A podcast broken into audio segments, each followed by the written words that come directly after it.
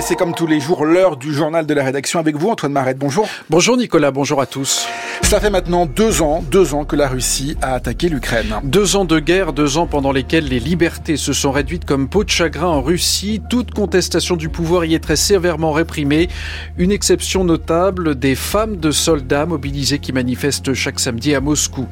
Dans l'actualité française, le débat qui fait débat au Salon de l'Agriculture, il était voulu par Emmanuel Macron, mais la FNSEA n'y participera pas en cause, l'invitation faite au soulèvement de la terre, pourtant retirée par l'Élysée. La Cour d'assises spéciale de Paris rendra ce soir son verdict dans le procès des attentats de Trèbes et Carcassonne. Ils avaient fait quatre morts et une quinzaine de blessés en 2018. La Cour s'est retirée pour délibérer. Dans la séquence interview de ce journal, nous recevrons Thomas Paris, chercheur au CNRS. Avec lui, nous parlerons de l'économie du cinéma français à l'occasion de la 49e cérémonie des Césars. Deux ans de combats en Ukraine, deux ans que la Russie a envahi son voisin et lancé son armée dans une guerre particulièrement meurtrière et destructrice. En Russie, la contestation a été totalement étranglée par le pouvoir. Les opposants sont en exil, en prison ou morts, comme Alexei Navalny. Dans ce contexte, le mouvement lancé par les femmes des soldats mobilisés est une exception. Depuis décembre dernier, tous les samedis, elles vont déposer des fleurs à Moscou sur la tombe du soldat inconnu et dans d'autres villes de Russie. Ces femmes réclament le retour de leurs maris mobilisés. Elles ne sont pas très nombreuses, mais elles sont très visibles dans le contexte de la Russie de 2024. Ce samedi, elles manifesteront encore à leur manière et pour l'instant, le Kremlin n'ose pas les arrêter. Sylvain Trochet, notre correspondant en Russie, a rencontré l'une d'entre elles. Depuis des semaines, tous les samedis, Antonina dépose des fleurs, l'un des derniers actes publics encore autorisés en Russie pour réclamer le retour de son compagnon, mobilisé depuis 16 mois en Ukraine. Cette femme de 42 ans a rejoint très tôt le mouvement Puddamoy, littéralement le chemin de la maison. Nous organisons cette action pour ouvrir les yeux des gens. Cette fois, ça fera deux ans que cette tragédie a commencé. Par conséquent, les hommes doivent rentrer à la maison. Le compagnon d'Antonina était persuadé qu'il ne serait pas mobilisé. À 44 ans, souffrant d'un ulcère, il ne s'est pas méfié quand un policier du quartier qu'il connaissait a frappé à la porte et lui a remis son ordre de mobilisation. Tout de suite, il a tenté d'expliquer qu'il avait une maladie chronique. On lui a promis qu'il passerait devant une commission médicale, mais ça n'a pas été le cas. Lorsqu'il a été envoyé en Ukraine, il m'a dit, Tonia, je suis déçu par notre armée, qui n'est que mensonge et tromperie. Il n'y a pas eu de médecin, pas de commission. Essaye de faire quelque chose pour qu'on m'envoie me faire soigner. Le 13 décembre, ils sont partis en mission de combat. Le 23, j'ai reçu un message m'informant qu'il avait été blessé. Le compagnon d'Antonina est aujourd'hui dans un hôpital de campagne, toujours sur le front. À l'arrière, elle subit des pressions, mais elle dit ne pas s'en soucier. J'ai reçu des appels de la police locale et du FSB me demandant de ne pas participer aux actions. Pour certaines filles, ils ont fait pression sur les maris pour qu'ils calment leurs femmes. Moi, je n'ai pas eu ça. Certaines femmes du mouvement ont été interpellées puis relâchées, des journalistes également qui couvraient leurs manifestations. Le pouvoir russe semble embarrassé par ces femmes, il laisse faire pour l'instant. Et du côté ukrainien, le pouvoir peine à mobiliser les troupes supplémentaires. Un projet de loi sur la mobilisation est à l'étude au Parlement, mais sans grande avancée depuis plusieurs semaines. Et pourtant, le sujet est capital pour le pays, car sur le front, les unités sont clairsemées. Reportage dans le secteur de Robotiné sur le front sud, avec Gilles Gallinaro, Vanessa Descoureaux et Yachar Fazilov. Ces soldats sont rentrés ce matin de leur position, une tranchée qu'ils rejoignent à pied sur les derniers kilomètres. Les Russes sont à côté, à 120 mètres d'eux. Les combats sont si rapprochés qu'Igor en a rapporté une GoPro.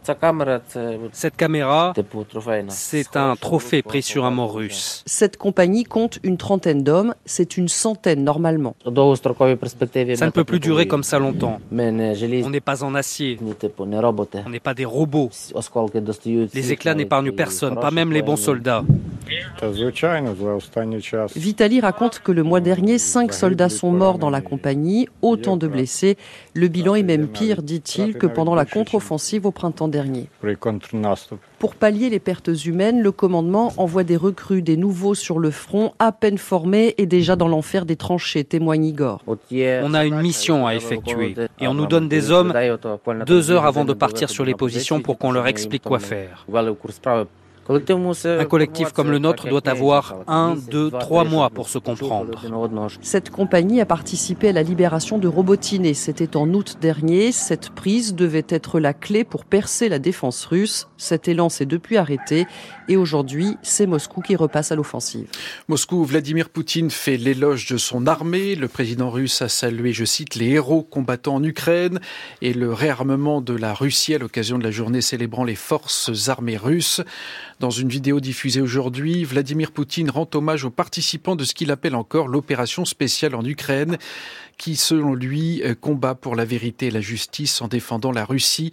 Vous êtes nos authentiques héros du peuple, a-t-il déclaré. En Israël, le jour d'après, présenté par le Premier ministre devant le cabinet de sécurité hier soir, après quatre mois de guerre, Benjamin Netanyahou a dévoilé sa stratégie pour l'après-guerre. Elle ne prévoit pas un retour de la colonisation, mais un contrôle sécuritaire de l'enclave. À Jérusalem, les précisions de notre envoyé spécial Étienne Mona. Ce plan était la pièce manquante dans la stratégie israélienne. Le document est assez général, mais c'est la première fois qu'il est présenté à l'échelon politique. Il rappelle que la guerre continuera jusqu'à la destruction des capacités militaires des groupes armés. Il prévoit ensuite une liberté d'action dans Gaza pour l'armée israélienne, une zone tampon à l'intérieur de l'enclave et un contrôle de la frontière au sud avec l'Égypte pour empêcher la contrebande. Cette vision du jour d'après imagine une gouvernance confiée à des responsables locaux qui ont une expérience administratives, mais qui ne sont pas liées à des entités ou à des pays qui soutiennent le terrorisme. Ce plan ne fait pas référence à l'autorité palestinienne, pourtant soutenue par les États-Unis. Il prévoit la fermeture de l'Agence des Nations Unies pour les réfugiés, qui est le plus gros employeur à Gaza en matière d'éducation, de santé et de soutien social. Et il rappelle qu'Israël s'opposera à toute reconnaissance unilatérale d'un État palestinien. La justice britannique confirme la déchéance de nationalité de Shamina Begum. Cette femme a rejoint le groupe djihadiste État islamique quand elle avait 15 ans. Cette affaire est devenue emblématique au Royaume-Uni. La Cour d'appel a rejeté à l'unanimité l'appel de cette femme contre le rejet de son recours.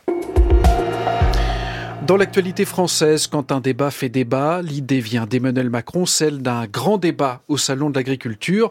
Mais le patron de la FNSEA répète ce matin qu'il n'y participera pas. Arnaud Rousseau est très remonté à cause de l'invitation lancée par l'Élysée, puis retirée au soulèvement de la Terre, ce collectif que l'exécutif a lui-même essayé de dissoudre. Et ce midi, démenti de l'Élysée qui plaide une erreur de communication, Rosalie Lafarge. Oui, les soulèvements de la Terre n'ont été ni conviés ni contactés, dit maintenant l'Élysée. Hier, pourtant, deux fois face aux interrogations des journalistes, les conseillers confirment l'invitation avant de préciser dans la soirée que le collectif n'est finalement pas invité. Et voilà ce qu'en dit ce matin le ministre de l'Agriculture, Marc Fesneau, sur TF1.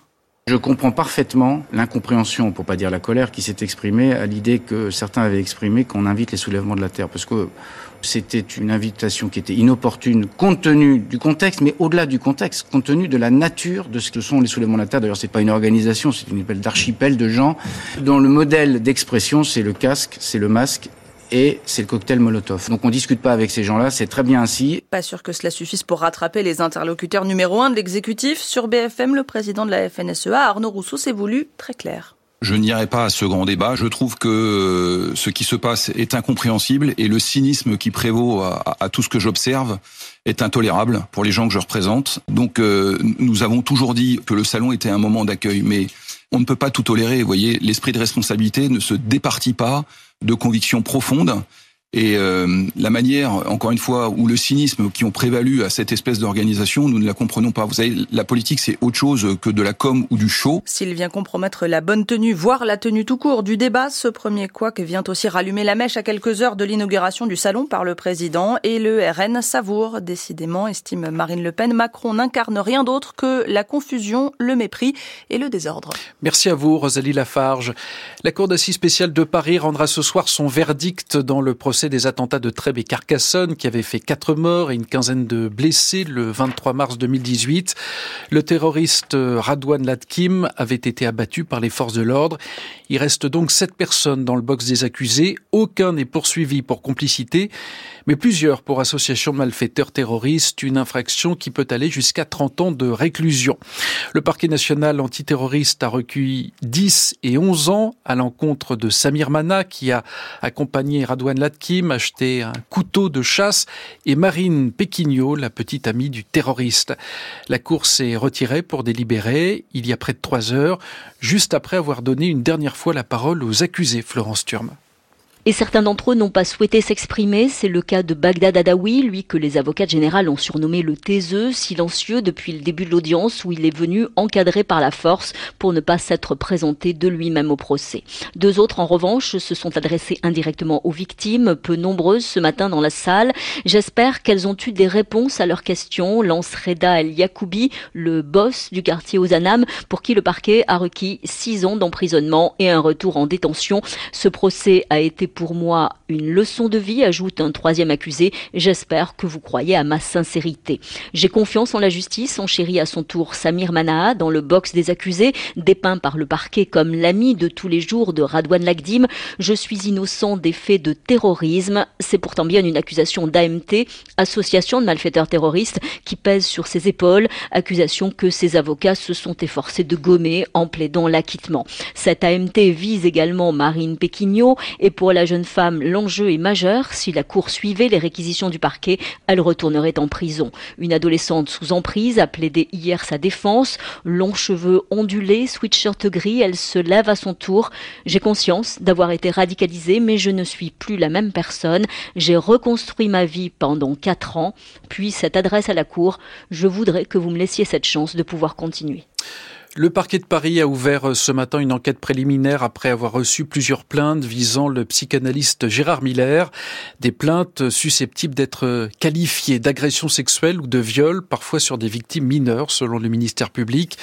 Les premières accusations étaient parues dans la presse fin janvier, ce qui avait amené le psychanalyste et chroniqueur télé et radio à affirmer dans une lettre avoir, je cite, la conviction de n'avoir contraint personne. C'est donc désormais à la brigade de répression de la délinquance aux personnes qui dépend de la police judiciaire parisienne de mener les investigations. Anne Fauquemberg. La BRDP va avoir pour rôle de rassembler tous les récits, d'entendre les femmes et de faire d'éventuels recoupements, car les six signalements reçus par le parquet sont passés par des chemins différents. Certaines plaignantes ont écrit au tribunal de Paris, d'autres se sont rendues dans des commissariats et ont déjà été entendues. Des femmes qui, selon le parquet, déclarent avoir subi des gestes à minima sexués de la part de Gérard Miller, des gestes auxquels elles relatent ne pas avoir donné leur consentement entre 1995 et 2005. Le magazine elle, avait dévoilé il y a quelques semaines les premières accusations, notamment celle de viol formulée par une femme identifiée sous le prénom de Mathilde lors d'une séance d'hypnose. Je ne peux plus bouger, je suis une poupée qu'on déshabille et à qui l'on peut faire ce que l'on veut, avait-elle témoigné. Cette femme a déposé plainte hier selon l'hebdomadaire féminin. Une autre, connue sous le prénom de Juliette, a déposé plainte le 6 février. Sur le site internet Mediapart, elle accuse Gérard Miller, son professeur de psychanalyse à l'université de Paris 8, de l'avoir embrassé par surprise en 1995, alors qu'elle avait 21 ans. Elle et Mediapart assurent disposer à eux deux de plus d'une cinquantaine de témoignages contre Gérard Miller. Le parquet rappelle que les plaintes et récits annoncés dans la presse avant qu'il en soit rendu compte au ministère public ne sauraient être comptabilisés pour le moment. Quant au psychanalyste, dans une lettre publiée sur X fin janvier, il explique, je cite, avoir la conviction de n'avoir contraint personne, prenant au pied de la lettre tout embarras, tout refus, et ce, tout particulièrement quand il s'engageait sur le chemin de la séduction. Midi passé de 44 minutes sur France Culture, c'est l'heure de la séquence interview de ce journal et à l'occasion de la 49e cérémonie des Césars, on revient sur l'économie du cinéma français avec notre invité Thomas Paris. Bonjour monsieur. Bonjour. Vous êtes chercheur au CNRS, professeur affilié à HEC et co-auteur d'économie du cinéma paru chez La Découverte en 2021. Alors, difficile d'évoquer cette cérémonie sans parler de la crise que traverse le cinéma français suite aux différentes accusations de viol ou d'agression sexuelle visant des personnalités du cinéma. Ces dernières semaines, les prises de parole de Judith Godrèche et de plusieurs actrices sur l'emprise euh, que Benoît Jacot aurait exercée sur elle conduisent à interroger la complaisance dont certains artistes ont bénéficié au nom du prestige de l'auteur dans le cinéma français. Est-ce qu'il y a aujourd'hui, selon vous, une remise en question de, de ce privilège des auteurs à l'échelle institutionnelle? Bah, je crois que ce qu'on observe actuellement avec, euh, avec cette crise que vous avez évoquée, c'est d'abord un phénomène de société qui, qui, qui, qui portent sur euh, les différents secteurs les uns après les autres et qui portent principalement sur des secteurs dans lesquels il y a des relations de pouvoir plus ou moins formelles, ce qui est le cas dans le cinéma. C'est-à-dire qu'il y, a une espèce de pouvoir symbolique euh, du réalisateur ou de la réalisatrice dans le cinéma et ce qui se traduit par le fait qu'on peut avoir eu ces abus ou qu'il peut y avoir, qu'il peut exister ces abus. Est-ce que c'est une remise en cause du pouvoir euh, du réalisateur? Peut-être aussi qu'on est dans, dans, dans cette logique-là aujourd'hui. Il faut savoir que dans n'importe quelle industrie de la création, euh, il y a une prééminence d'un individu particulier qui est le porteur du projet ou la porteuse du projet. Euh, et peut-être que la tendance actuellement est à la remise en cause de, cette espèce de centralisation du pouvoir. La cérémonie euh, de ce soir pourrait marquer un, nouveau succès dans le parcours d'Anatomie d'une chute qui compte 11 nominations, un mois et demi après avoir été récompensé au Golden Globe et à deux semaines des Oscars où le film est nommé cinq fois. Le rayonnement international du film de Justine Triet, est-ce qu'il est le signe de la bonne santé du cinéma français? Alors, le, cinéma français est en bonne santé. Euh, le film de Justine Trier participe de cette bonne santé. Après, c'est toujours un film euh, qui, c'est l'arbre qui cache la forêt. Donc, la forêt peut être plus ou moins foisonnante. Euh, Aujourd'hui, le cinéma français va plutôt bien, et notamment parce qu'il est appuyé par un système, un système qui a fait ses preuves depuis depuis des années il ne faut pas tirer des conclusions hâtives sur le succès euh, d'un film en particulier. On en a un comme ça tous les 5 ans, 10 ans qui, qui, qui va être très très visible à l'international. C'est c'est pas ça qui peut dire le succès du cinéma français ou la, ou la bonne santé du cinéma français. La forêt est foisonnante, vous l'avez dit. 287 films français produits en 2022. Est-ce qu'il y a trop de films français? Alors, cette notion d'abondance ou de surabondance, comme je l'appelle, euh, est évidemment toute relative. C'est-à-dire que dans tout le secteur de la création et dans le cinéma, on a une abondance naturelle et c'est normal et plus il y a de l'abondance, plus il y aura de la créativité. Maintenant, cette abondance-là se heurte aux capacités de diffusion. Euh, C'est-à-dire qu'à un moment donné, il faut qu'on puisse voir les films qui sont produits, sinon ça n'a plus aucun sens et ils n'ont absolument aucune chance d'être de, de, de, de, rencontrer le moindre public. On est proche de la saturation là? J'ai le sentiment qu'on est proche de, de, la saturation parce que effectivement régulièrement des distributeurs euh, tirent la sonnette d'alarme en disant qu'ils ont des difficultés à trouver de la place pour exposer leurs films. Alors ils trouvent toujours à exposer leurs films, mais dans un petit nombre de salles et surtout sur une période très très limitée les films un peu plus audacieux ont besoin de temps pour s'imposer, ont besoin de, de s'appuyer sur le bouche à oreille et pas uniquement sur les campagnes publicitaires. Et qui explique, qu'est-ce qui explique cette, cette augmentation du nombre de films français ces dernières années? Ben, on a, c'est ce qu'on appelle parfois par exception culturelle, qui traduit le fait qu'on a un système qui accepte la dimension euh, concurrentielle, compétitive et presque libérale euh, du, cinéma, enfin une dimension qui est propre à n'importe quelle économie de la création, mais qu'en plus les pouvoirs publics interviennent avec un système de, soutien euh, et, et, cette accélération euh, bah, se traduit sans, doute en partie par, euh, enfin, est aussi la conséquence de ce système de soutien qui fait qu'on propose des, ressources pour faire des films. Donc, euh, à partir du moment où on propose des ressources pour faire des, films, des films sont faits sans forcément qu'il y ait toujours des débouchés. Alors, on ne peut pas parler de la situation économique du cinéma français euh, sans parler du CNC. C'est cet outil institutionnel qui centralise une partie importante des redistributions d'argent issues des entrées en salle vers les films en production. Euh, comment concrètement le CNC finance-t-il le cinéma français? Alors, le, CNC est un système assez, assez brillant hein, qui consiste à. Enfin, le CNC ne fait pas que ça, mais en tout cas sur, ces, sur ce financement, euh, il consiste à euh, prélever de l'argent sur l'ensemble des, des, recettes des films dans les différents canaux d'exploitation, donc les salles, la télévision, euh, la vidéo, la vidéo par abonnement, etc et ensuite à le euh, reverser euh, par différents canaux euh, aux producteurs, aux distributeurs, sous forme de soutien automatique ou sous forme de soutien sélectif. Soutien sélectif, c'est des commissions qui se réunissent et qui décident que tel film audacieux, original, mérite d'être soutenu et mérite d'être accompagné. Il faut préciser que le, cinéma français s'autofinance. Hein. Il n'est pas financé par des impôts, contrairement à ce qui est parfois dit. Merci à vous, Thomas Paris. Merci également à Loïs Guérin pour la préparation de cette interview.